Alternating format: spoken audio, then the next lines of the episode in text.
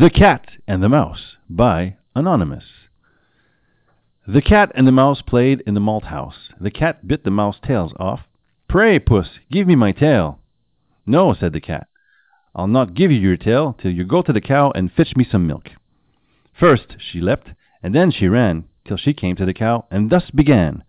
Pray, cow, give me milk, that I may give cat milk, that I may give me my own tail again. No, said the cow. I will give you no milk till you go to the farmer and get me some hay.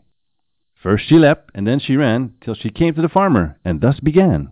Pray, farmer, give me hay, that I may give cow hay, that cow may give me milk, and that I may give cat milk, that cat may give me my own tail again.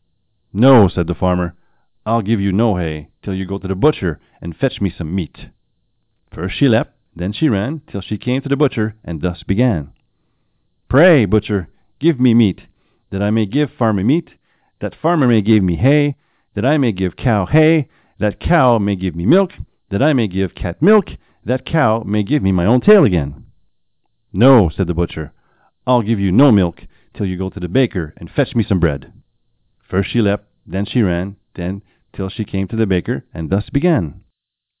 Pray, baker, give me bread, that I may give butcher bread, that butcher may give me milk, that I may give farmer meat, that farmer may give me hay, that I may give cow hay, that cow may give me milk, that I may give cat milk, and that cat may give me my own tail again.